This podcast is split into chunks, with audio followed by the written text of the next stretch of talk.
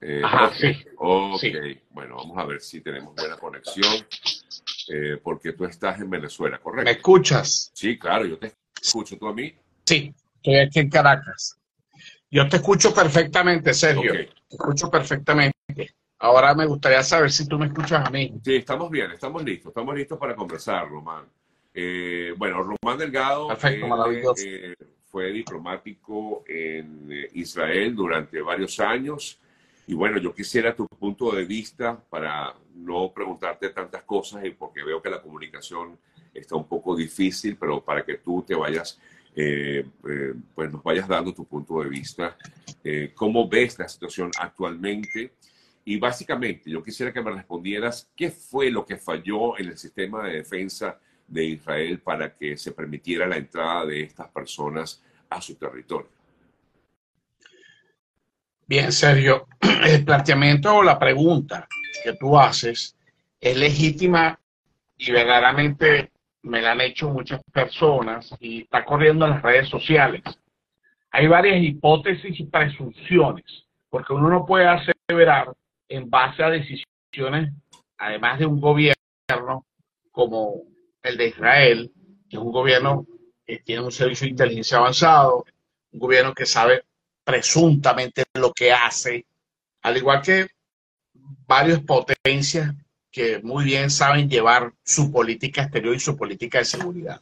Entonces, aseverar en nombre de un gobierno es temerario, pero lo que sí se puede decir es que eh, es, llama profundamente la atención, causa estupor de que un servicio de inteligencia como el Mossad, que está catalogado entre los mejores del mundo, además que yo viví allá, tuve varios años viviendo allá en Israel, y viví la segunda intifada desde el comienzo hasta casi finalmente, y después fue la tesis de mi maestría en relaciones internacionales.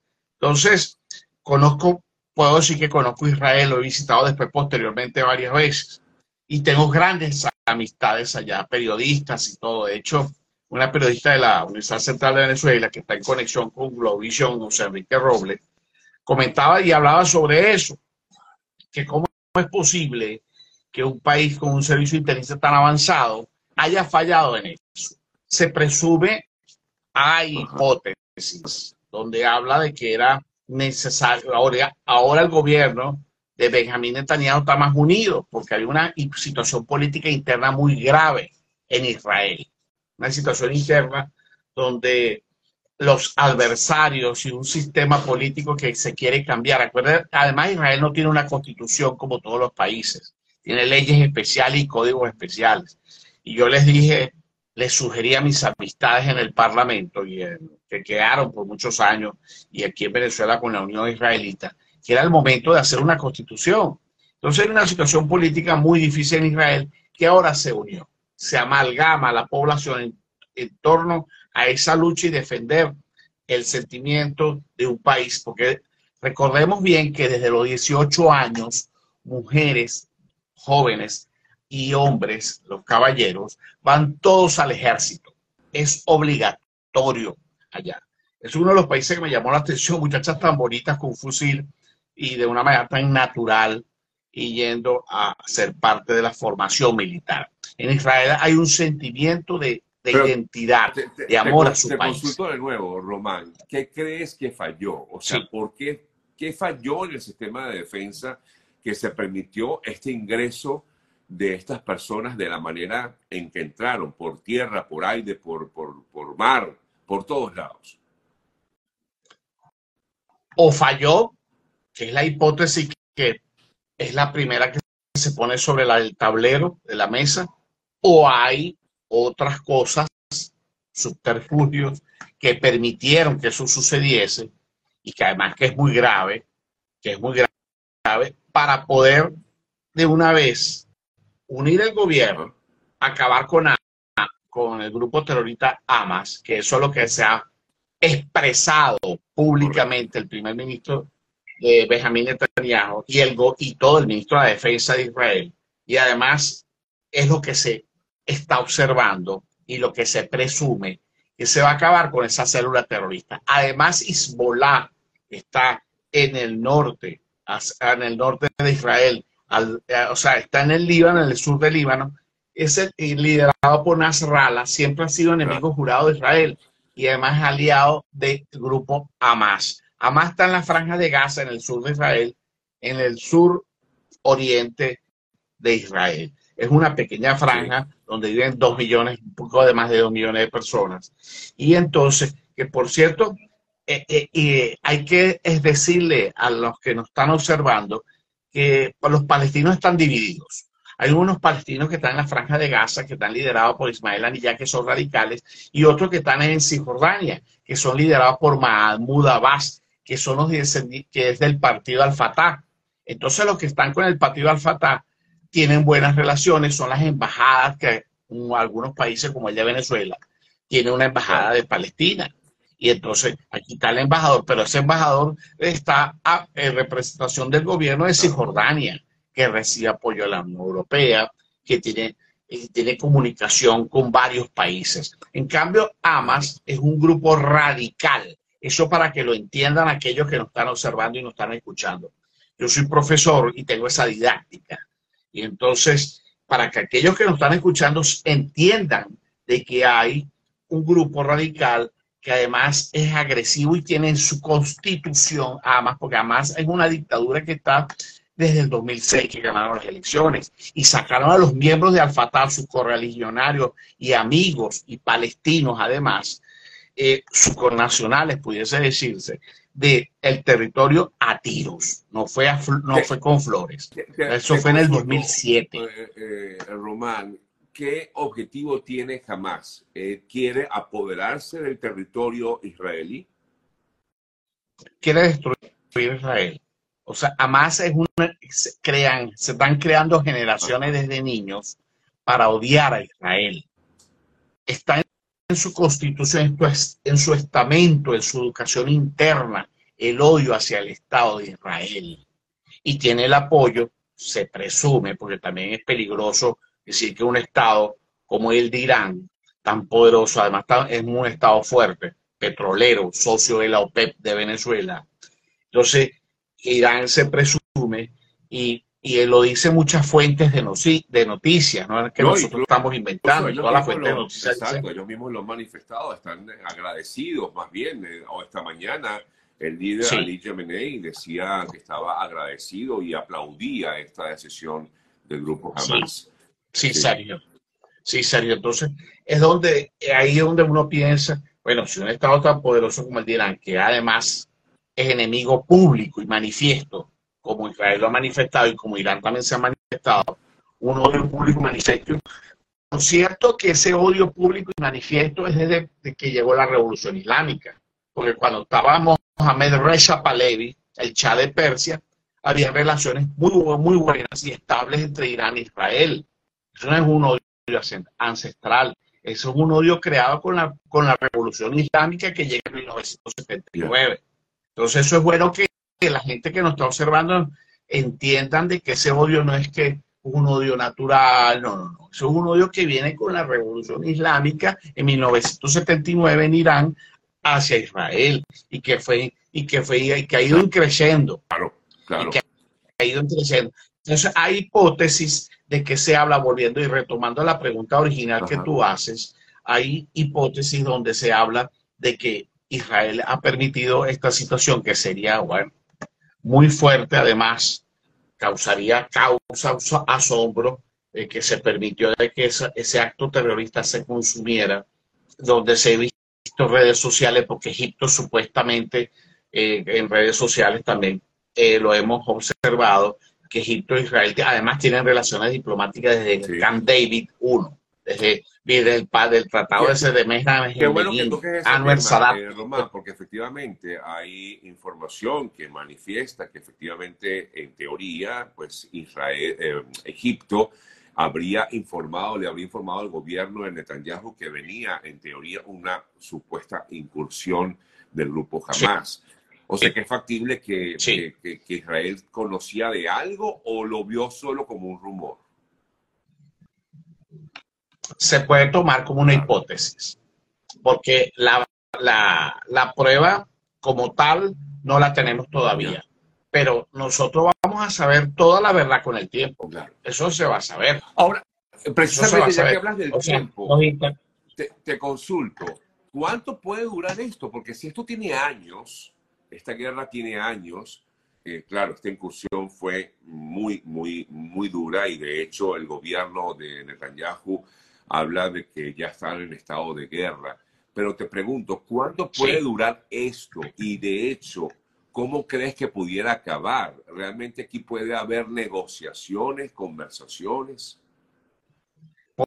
Por, ahora no. por ahora, por ahora no. Y como analista internacional, como analista internacional que soy, invitado en, muchas estaciones de radio y televisión y lo, y lo manifiesto de una manera con responsabilidad. Por ahora es muy difícil que cese el fuego, porque eh, el dolor y, que ha causado y, la herida tan grande, porque no, se, no se asesinaba tantos judíos en, gran, en un momento y en, y en un momento tan, tan específico desde la Segunda Guerra Mundial, desde el genocidio del Holocausto. No se, no se, no se asesinado a tantos judíos. Además, hay muchos secuestrados y, desaparecidos. Entonces, son niños, mujeres, este, hombres también, por supuesto. Eh, entonces, dos o tres soldados. ¿Esto puede durar años? Sí, puede durar. Sí puede durar, sí puede durar. Estamos finalizando el 2023 y estoy seguro que eso va a llegar eh, al 2024 en nuestro calendario nosotros cristiano. Nuestro calendario cristiano de Occidente o aquellos que nos creen, pues después de la era, en la era contemporánea, eh, estamos en el 2024 y no estoy seguro que eso va para el año que viene y que este, después se llegará a negociaciones, pero después de haberse logrado ciertos objetivos que Israel está buscando. Israel quiere acabar con Hamas de raíz y con Hezbollah le va a responder con toda fuerza. Y el peligro latente es que Irán pueda entrar en el combate, porque ahí sí vamos a ver una fuerza de mayor nivel, o sea, un choque de, mayor nivel y de mayor magnitud, que son las mayores fuerzas que tiene Irán enfrentadas al mayor poderío militar. Ya no serían los tanques de hace 10, 15 años que se están mandando a la frontera con el Líbano para defenderse de Hezbollah, o los tanques del Sahel que tienen 15 o 20 años, que yo los vi cuando vivía allá, y entonces los veía y estaban los tanques ahí en la frontera con Gaza, no. Se van a, ya son armas de primera generación, de última generación, que van a ser enfrentadas totalmente a Irán en caso de que Irán entre en el combate. Y ojo, sabemos cómo empiezan las guerras, pero no sabemos cómo terminan, eh, eh, Sergio. Entonces, eso es un dicho que siempre tenemos entre los que analizamos el ámbito internacional. Y, de hecho, eh, también, bueno, algunos, eh, bueno, el propio gobierno de Estados Unidos ha enviado ya un portaaviones eh, para apoyar a Israel. Sí, el me imagino que la Unión Europea estará también en, en, lo mismo, la OTAN, qué sé yo, lo que vendrá ahora. o sea, que esto pudiera escalar si realmente Irán participa directamente en esta acción. Sí, eh, el enviar el portaaviones, que es el portaaviones uno de los mejores, o, no el, o si no el mejor, el Gerald Ford, que tiene además armas nucleares, ojivas nucleares, misiles y además con, acompañado con destructores, porque todo portaaviones dentro de la Marina, dentro de esa táctica de combate y de guerra, estrategia, van acompañados de destructores y otras fragatas misilistas. Entonces, esa, esa flota enviada al Mediterráneo, a las costas de Israel, es, un, es decir, aquí estamos, aquí estamos. Rusia está en su guerra con Ucrania. Rusia e Israel tienen una alianza estratégica desde la Segunda Guerra Mundial porque fueron víctimas del nazismo. Entonces, nosotros ver que Rusia, Rusia por ahora no va a apoyar en ningún momento no se va a inmiscuir porque además tiene el conflicto con Ucrania que la tiene consumida. China está más bien llamando a que cesen los ánimos y que lleguen a un acuerdo. Eso fue la primera el primer país que se, la primera potencia mundial que se manifestó en favor de la paz fue China. Todos los medios, pues, ahí están todos los medios de comunicación.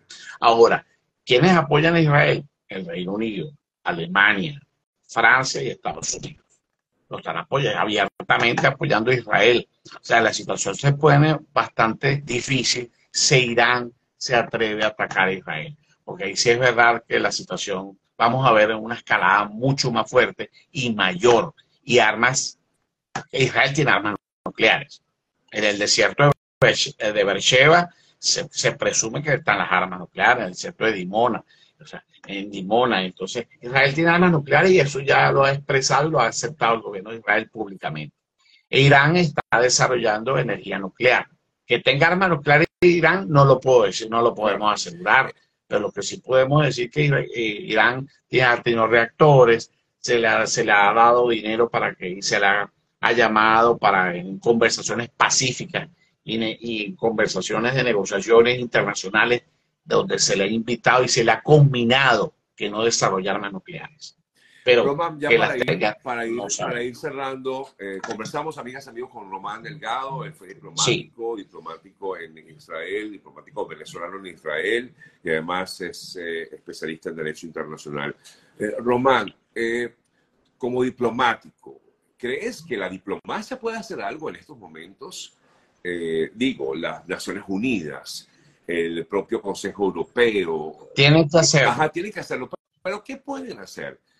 O sea, que más allá de palabras y, declaraciones. esa pregunta me la hacen, sí, esa pregunta la, me la hacen siempre los alumnos, los estudiantes. De hecho, ahorita estoy haciendo un diplomado en Relaciones Internacionales y, diploma, y Diplomacia, de la cual yo soy el, el instructor en varias universidades aquí en Caracas y me hacen esa pregunta. Yo le están obligados, porque esa, esa la, la, Carta de la Organización de Naciones Unidas, creada en 1945, establece que en caso de, un conflicto armado, este, el Consejo de Seguridad tiene que llamar a la paz. Y la obligación del derecho internacional público, el derecho internacional público existe es por la paz, la esencia del derecho internacional público. Y la Carta de la Organización de Naciones Unidas es llamar a la paz y a la conciliación y, a, y, y afinar los conflictos y, los, y la guerra en los, bueno, en los mejores términos.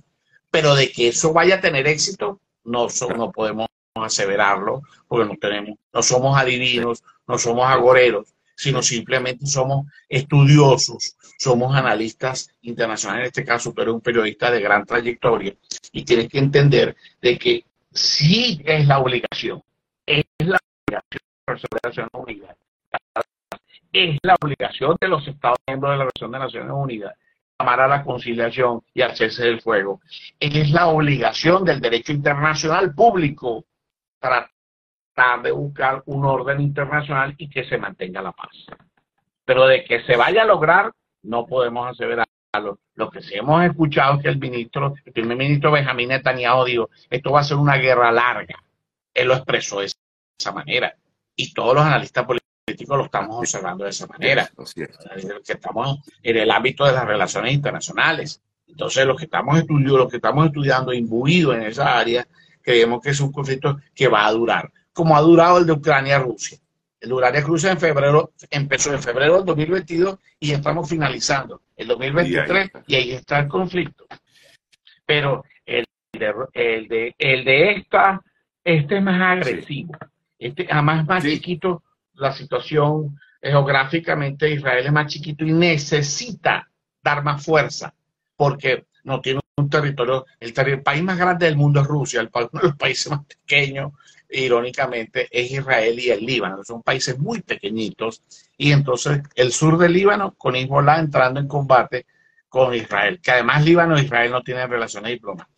Quienes tienen relaciones diplomáticas son Jordania, que por cierto Jordania va a prestar las bases militares en caso de que Estados Unidos las utilice para defender a Israel. Ya se manifestó.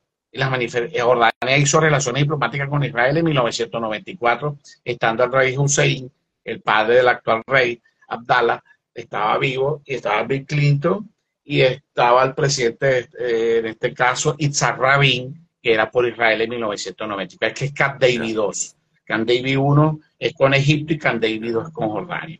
Este, hay relaciones diplomáticas con países vecinos como Jordania y con Egipto, pero no, Israel no tiene relaciones diplomáticas ni consulares ni, ni de ningún ámbito con los demás países como, bueno, Donald Trump sí logró eh, con Emiratos Árabes Unidos, con Oman, eh, Sudán, conversaciones con Bahrein, y eso es un éxito que logró Donald Trump en el ámbito de las relaciones internacionales.